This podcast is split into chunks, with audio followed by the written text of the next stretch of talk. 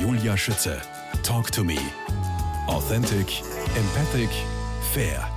Markus Mittegger, im kommenden Jahr feiern Sie Ihr 30-Jahr-Jubiläum bei der RAK Austria. Ich habe wirklich zweimal nachgerechnet, es stimmt. Was war der Grund für Ihren Wechsel 1991 von der POR AG zu Österreichs größten Gasspeicher und somit auch Österreichs größtem Energiespeicherunternehmen der Nummer 4 in Europa?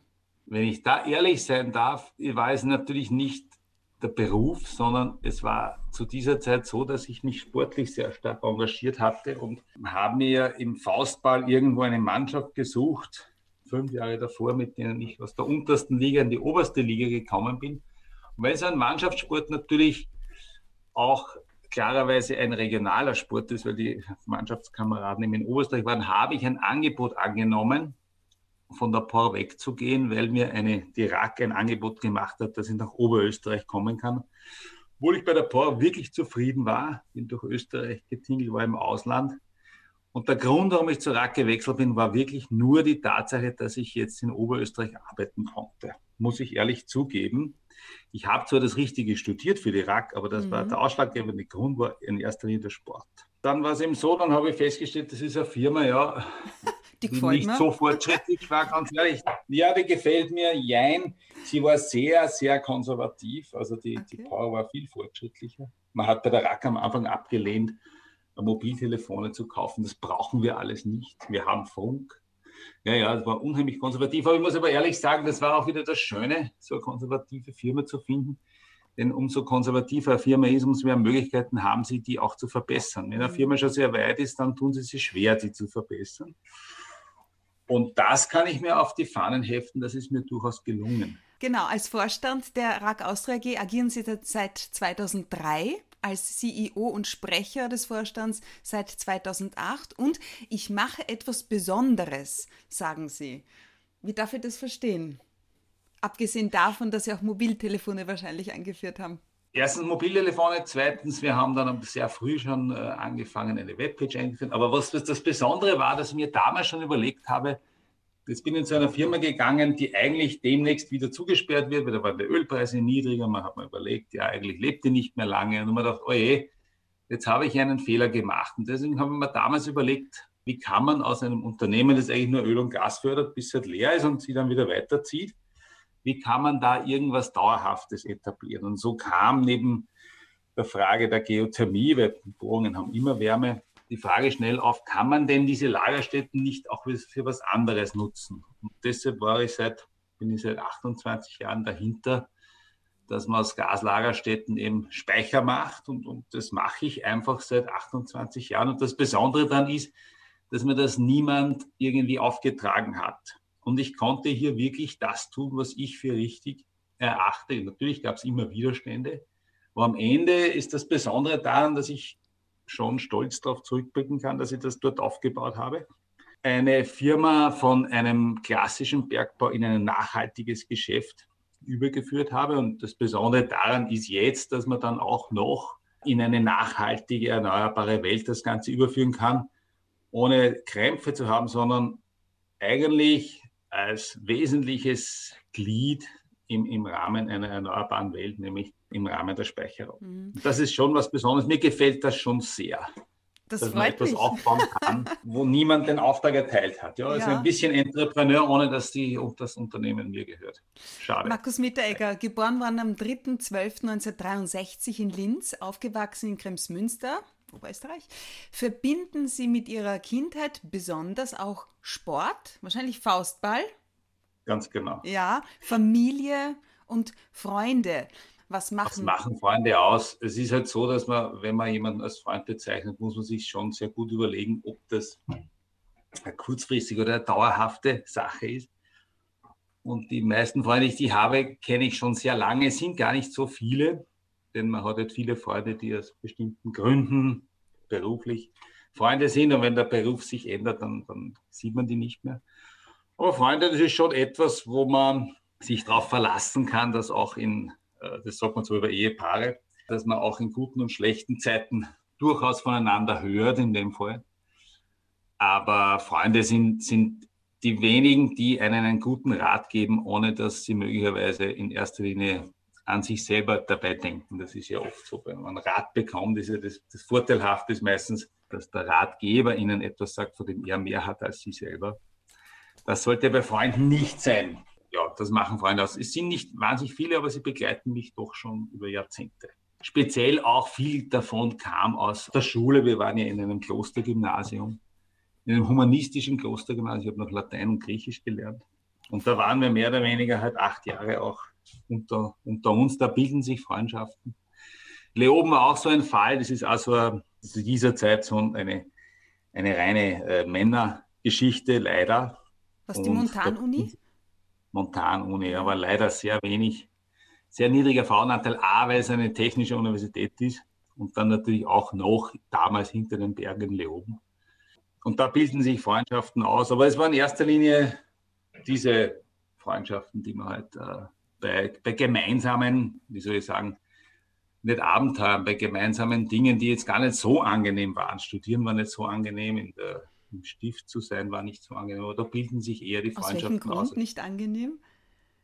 Naja, sie waren, wenn man acht Jahre in einem Kloster ist, es ja nicht nur, nicht nur lustig, da gab es auch viele andere Themen. Und, und Leoben war durchaus, ja, es war nicht die Uni mit den großen Partys. Man hat entweder studiert oder, oder Sport betrieben. Und sonst, es war Sie nicht beides gemacht, ne?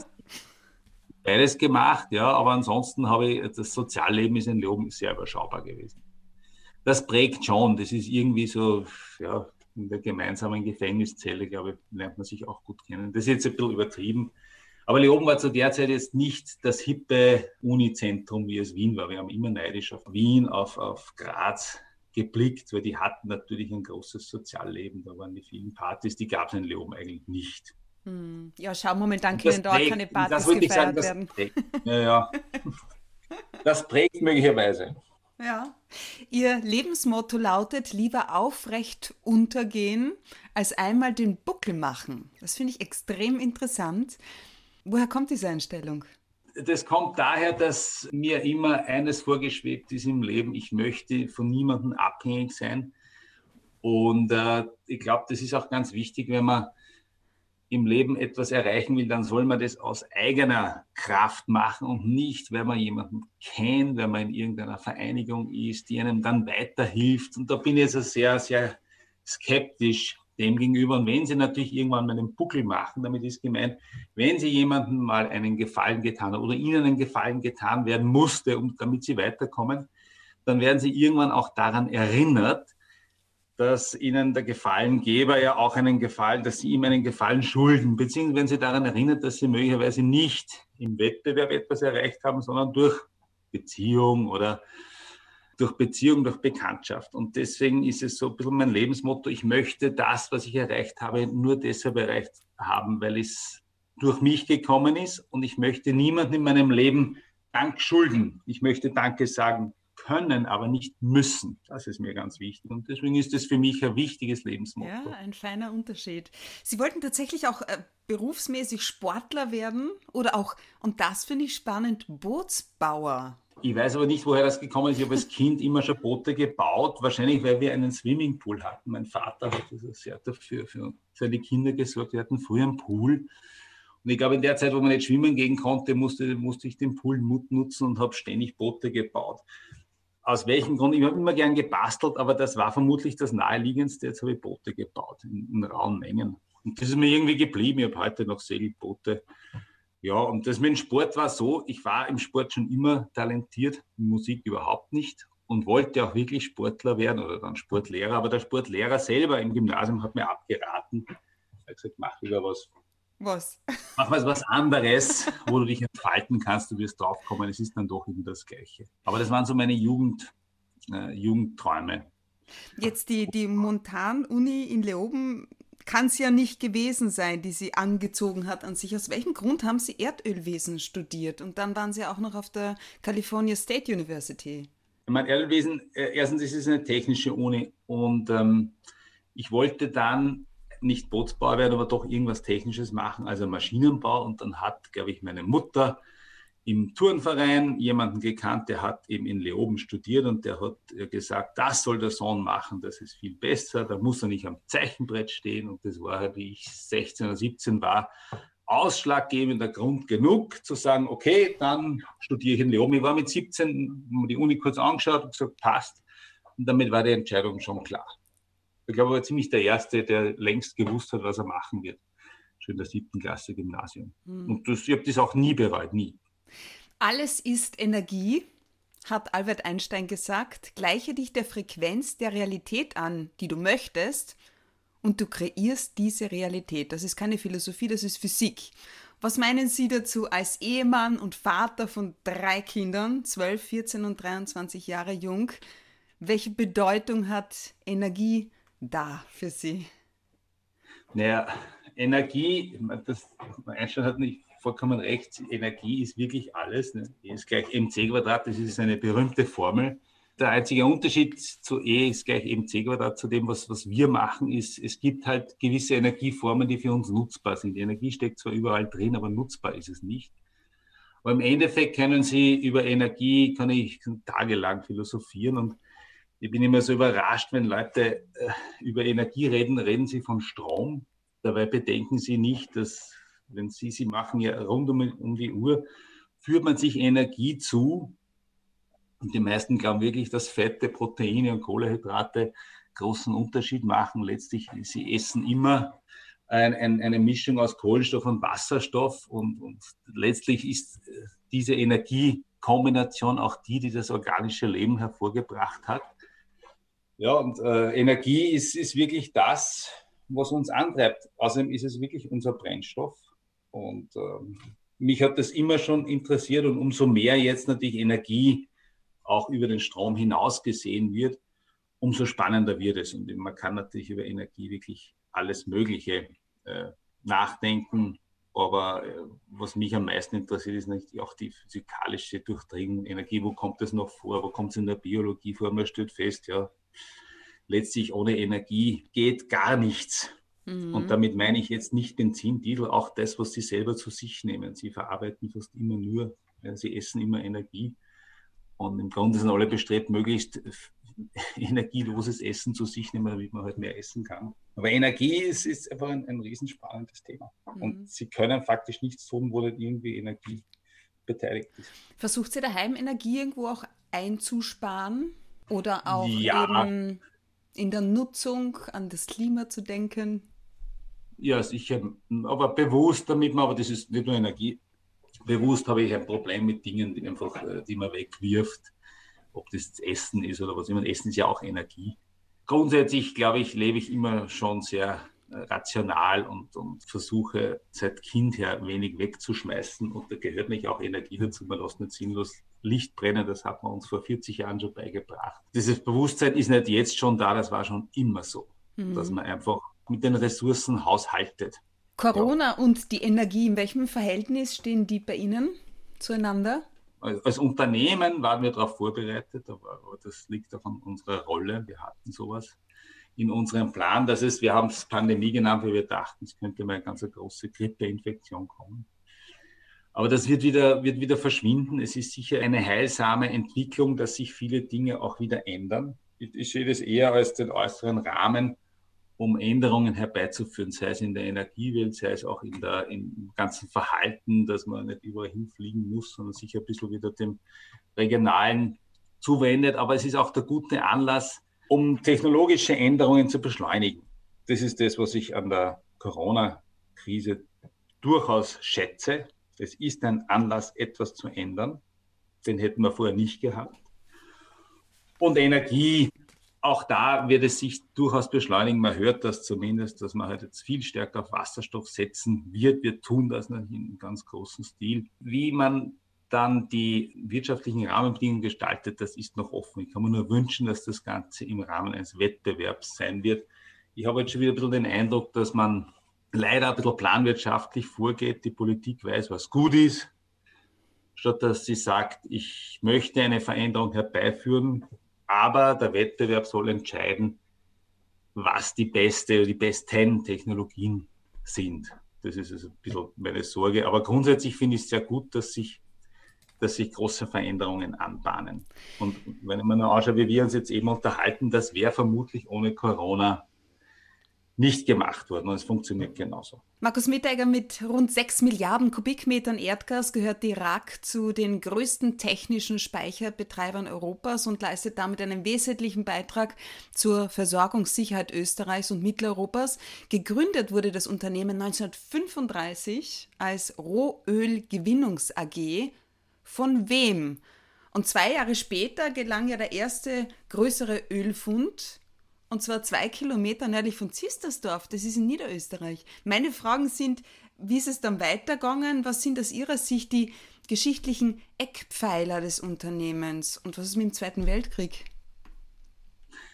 Das ist eine lange Geschichte, ich versuche sie möglichst abzukürzen. Gegründet von Mobil und Shell. Und zwar aus dem, das waren ja im Grunde die ersten, die Standard Oil und, und, und äh, die Amerikaner, die Öl wirklich genutzt haben. Und die haben sich dann weltweit umgeschaut, wo gibt es noch Möglichkeiten?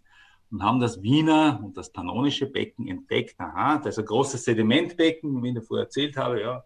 Mhm. Da ist ein Gebirge, aber da ist natürlich ein Meer gewesen und jetzt ist es, das Meer ist weg, aber die Sedimente sind noch da, da müsste Öl sein. Und genauso war es und sie haben zwei Jahre später haben sie Öl gefunden und haben äh, schon auskartiert, da muss sehr viel sein. Das Wiener Becken ist sehr groß. Und das hat natürlich auch dazu geführt, dass man aus anderen Ländern hingesehen hat, dann auch schon aus, der, aus dem Nazi-Regime. Und deshalb war einer der Gründe des Anschlusses Österreichs, waren ja diese reichen, vermuteten Ölressourcen im Wiener Becken. Das war sicherlich ein ganz starke, äh, starke Antrieb für, von Nazi-Deutschland, von Hitler, in Österreich einzumarschieren. Und die haben auch sofort deutsche Firmen gebracht, um diese Ölfelder äh, auszubeuten, um Bohrungen zu machen, um einfach Mengen zu generieren. Und während des Zweiten Weltkriegs war es, glaube ich, äh, die Hälfte der ganzen Ölproduktion für, die, für die Kriegsführung kam aus Österreich, kam aus dieser Gegend. Und deshalb ist es auch so gewesen, dass nach dem Zweiten Weltkrieg ist es von den Russen ja besetzt worden Ostösterreich, aber die waren immer sehr erpicht, dass sie auch die Hand auf dieses Öl bekommen. Deswegen hat der Staatsvertrag auch so lange gedauert. Deswegen haben wir den erst 55 bekommen. Mhm. Die Ölfrage ewig nicht geklärt war. Und man hat dann also eine, eine, ein, äh, im Staatsvertrag eben verankert, dass zum einen Mobil und Shell entschädigt wird, ja, für die Zeit, in der sie das nicht produzieren dürften durch Hitler-Deutschland. Dann hat man aber auch die Russen entschädigen müssen, weil die wollten sich diese Firma behalten. Ja, und die haben auch dann Öl bekommen von, von 55 bis fast zehn Jahre später vom Bahnhof Istersdorf. Und so wurde Österreich 55 frei und man hat dann eine Staatsfirma daraus gemacht, das ist die heutige OMV, die heißt ja auch Mineralölverwaltung. Das sagt ja schon alles, das war ja schon da. Und die RAK hat damals, wenn die Eigentümer das Geld bekommen haben, hat in Oberösterreich begonnen, wieder zu suchen. So ist die Geschichte gelaufen. Und deswegen haben wir unsere äh, Lizenzen dann in Oberösterreich haben wir Öl gefunden und dann später Gas. Und wie gesagt, ab den 90er Jahren dann begonnen, nachhaltig aus den Gasfeldern eben Gasspeicher zu machen. Und, und das heißt, die, die OMV ist im, im Osten geblieben und die RAK ist dann nach, nach Salzburg einfach in den Westen genau. gezogen. So die OMV, genau, die OMV ist staatlich geblieben. Es wurde ja staatlich, das war der Wunsch der Staatsvertragsverhandlungen, dass das staatlich wird, weder russisch noch englisch-amerikanisch. Und äh, die Irak durfte aber wieder frisch beginnen. Das heißt, dann hat man wieder begonnen mit einer ersten Bohrung. Und deswegen sind wir, haben nie wieder die Größe erreicht, wie natürlich dann die, die OMV es heute hatte. Die hatte dann die Raffinerien übernommen. Mhm. Aber genauso war es, ja. Ich fasse jetzt mal zusammen. Die Gewinnung von Wasserstoff erfolgt entweder durch Sonne- und Windkraft oder auch äh, durch Methan. Und dann gibt es aber noch etwas ganz anderes. Und zwar gibt es auch noch Erdwärme. Jetzt ist es ja so, während es in Island oder Neuseeland nur so sprudelt, da sprudelt ja heißes Wasser geradezu aus dem Boden, gibt es aber auch bei uns in Österreich ein paar richtig günstige Regionen, habe ich gelesen. Was hat es mit denen auf sich und vor allem im Zusammenhang mit der RAK? Weil Sie erwähnt haben, man kann Wasserstoff aus Methan gewinnen, stimmt auch. Das mhm. ist auch eines der großen Themen. So wurde Wasserstoff eigentlich über 100 Jahre gewonnen. 10 Prozent des Erdgases weltweit wieder nicht verbrannt, sondern das braucht man zur Gewinnung von Wasserstoff. Und Wasserstoff brauchen Sie als Grundstoff für zwei wesentliche Themen. Das eine Düngemittel. Da nehmen Sie Ammoniak. Und Ammoniak hat die chemische Formel NH3. Also müssen Sie irgendwo das H hernehmen. Das N kriegen Sie aus der Luft. Ist ja viel in der Luft, fast 80 mhm. Prozent. Aber das H müssen Sie wo kriegen. Und die billigste Quelle für H war immer die Zerlegung von CH4. Und das ist eine Möglichkeit, Wasserstoff zu gewinnen. Und man hat Wasserstoff neben der Düngemittelindustrie auch in der Raffinerie gebraucht. Ja, da stopfen sie, geben sie halt Wasserstoff zu einem CH, damit es halt ein besonderer, das, das, um den Benzin letztlich zu verbessern. Und heute wird auch Wasserstoff gewonnen, nicht nur eben aus Wind und Sonne, sondern man kann auch wieder Methan, Erdgas spalten. Man kann sie machen, so wie früher. Bei einer Spaltmethode kommt CO2 in die Luft. Das ist nicht mehr so gut, so hat man es immer gemacht. Oder man spaltet Erdgas, die Formel CH4 auseinander, sodass sie reinen Kohlenstoff bekommen, Carbon. Das ist ja heute ein Material, das, das große Zukunft hat und das verfolgen wir auch mit der Montan-Universität, das wollte ich noch sagen. Aber das war jetzt gar nicht Ihre Wir sind Frage. abgedriftet. Geothermie ist das Stichwort und vor allem Sustainable Energy Mining, ne? Genau. Und Geothermie ist insofern interessant, weil wenn Sie ein Loch in den Boden bohren, haben Sie alle 100 Meter ungefähr drei Grad zusätzliche Wärme. Und wenn Sie dann natürlich 1000 Meter runterbohren, dann dürfen Sie 30 Grad erwarten, plus oberflächliche Durchschnittstemperatur vielleicht 40 Grad. Und das ist natürlich für eine Wärmeanwendung recht wenig, deswegen muss man auch tiefer bohren. Es gibt aber Gegenden in Österreich wie die Steiermark, die noch, äh, wo irgendwo vulkanische Tätigkeit im Untergrund ist, wo 4 Grad pro 100 Meter sind. Und deswegen hat man, haben wir Bohrungen in der Steiermark gemacht, aber eigentlich damals auch mit der Idee, dass dort äh, Sandsteine sind, die vielleicht Gas oder Öl haben, hatten sie aber nicht. Aber wir haben diese Bohrungen damals gemacht und haben festgestellt, aha, das ist relativ warmes Wasser und haben die aber dann meistens an die Gemeinden verschenkt. So sind die Thermen entstanden, Bad Blumau, Bad Waltersdorf, Bad Leupersdorf. Die sind alles Bohrungen, die man einfach dann hergegeben hat, verschenkt hat. Gleiches ist in Oberösterreich passiert, in Geinberg. Man hat die Bohrungen hergegeben und aus dem sind die Thermen entstanden. Nur ist es leider in Österreich so, es ist nicht, wir haben im tiefen Untergrund dann schon Hartgestein, Granit. Das ist nicht mehr durchlässig. Deswegen, wenn man 100 Grad erreichen will, das haben wir in Österreich leider nicht. Da muss man nach Bayern gehen. In Bayern ist der Untergrund, der harte Untergrund tiefer. Dort hat man immer 4000 Meter noch durchlässige Schichten und deswegen macht man gerade in Bayern viel Geothermie, weil die erreichen über 100 Grad, weil sie einfach tief genug sind. Und bei uns schafft man vielleicht 80. Das ist für die Wärme okay, aber für eine, für eine Stromerzeugung, die ja bislang das Interessantere war, ist es einfach noch zu wenig. Aber auch hier ist es so, dass man einfach mit Forschung und, und verbesserten Wärmepumpen, da gibt es Unternehmen in Österreich, die Wärmepumpen herstellen, dass man diese Temperatur dann auf ein Niveau bringen kann von 80 auf 120 Grad, dass man dann das auch nutzt. Und das ist sicherlich auch eine der Zielgebiete in der österreichischen erneuerbaren Strategie, sollte es sein, dass die Geothermie forciert wird. Denn das ist grundlastfähig. Das habe ich halt rund um die Uhr ganze Jahr. Das ist der große Vorteil gegenüber Wind und Sonne. Aber hat ganz ehrlich ein bisschen zu wenig Lobby, dass man das ausbaut. Und ich hoffe, das wird sich jetzt vielleicht im Rahmen der erneuerbaren Ausbaugesetze ändern. Denn ich halte viel von der Geothermie. Das haben sie, es kostet nichts. Es ist eine sinnvolle Nutzung von Atomkraft. Im Endeffekt ist es natürlich im Erdkern, sind es Zerfall, radioaktiver Zerfall, der die Wärme erzeugt. Ist aber tief genug im Erdkern drinnen, dass es uns nichts tut. Das ist die Natur. Das heißt, die RAK steht in Zukunft für Renewables and Gas. and Gas. Ja, das klingt großartig. Ja, ja, ist auch so. Wir haben diesen Claim jetzt auch schon auf unseren Publikationen oder auch in der Adresse auf dem E-Mail. Ja, da steht schon drauf und das ist genau das Ziel, auf das wir, das wir losgehen.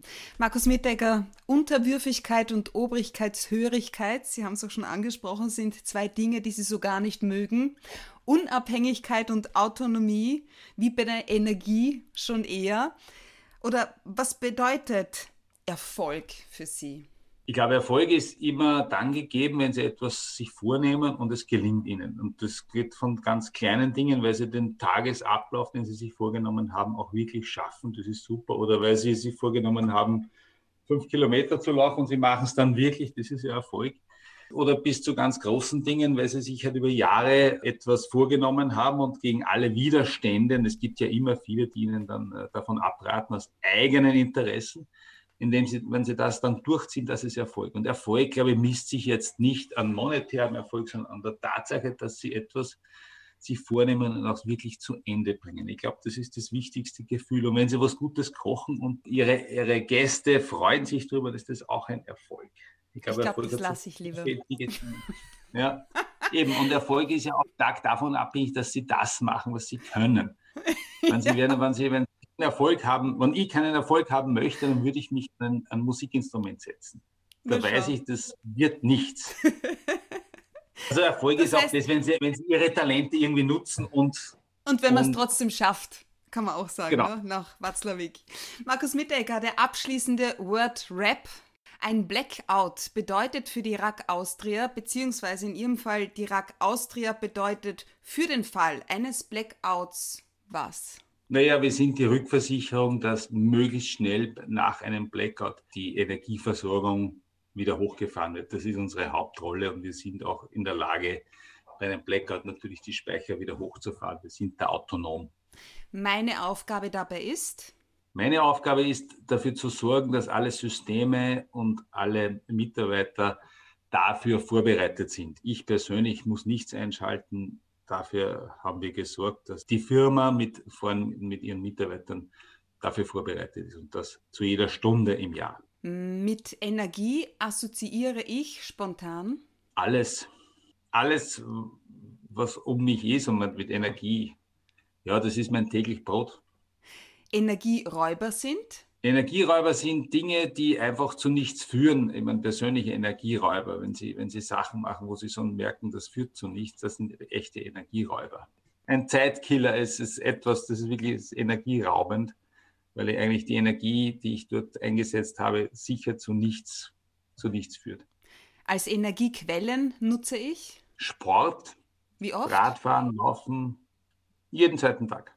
Immer. Das sind meine Energiequellen. Das ist einfach der Ausgleich. Der Sport ist sicher eine der Hauptenergiequellen für mich. Markus Mitteregger, CEO der RAK Austria AG. Dankeschön für Ihre Zeit. Alles Gute für Sie und die Familie und auf die erneuerbaren Energien. Frau Schütze, danke. Hat mich sehr gefreut. War sehr unterhaltsam. Ich hoffe, Sie können was damit anfangen. Ganz sicher.